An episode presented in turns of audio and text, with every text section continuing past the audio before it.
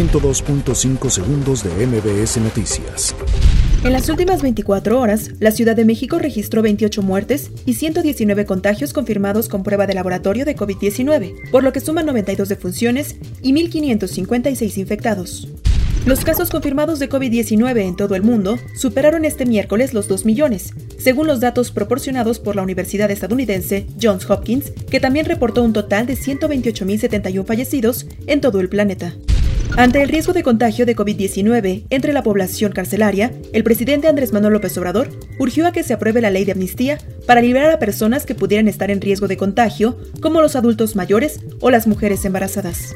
Rocío Nale, secretaria de Energía, durante la conferencia matutina en Palacio Nacional, explicó que el acuerdo con la Organización de Países Productores de Petróleo permitió a México reducir solo en 100.000 barriles por día, o sea, un 6% de su producción.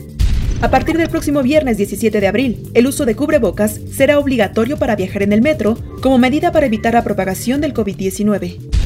La Secretaría de Salud de Chihuahua reportó 98 casos positivos de contagios por COVID-19 en 8 municipios, así como 220 casos descartados y 166 sospechosos. El gobernador del Estado de México, Alfredo del Mazo, lamentó la muerte del exmandatario estatal Ignacio Pichardo Pagaza, ocurrido la víspera debido a complicaciones cardíacas a la edad de 84 años.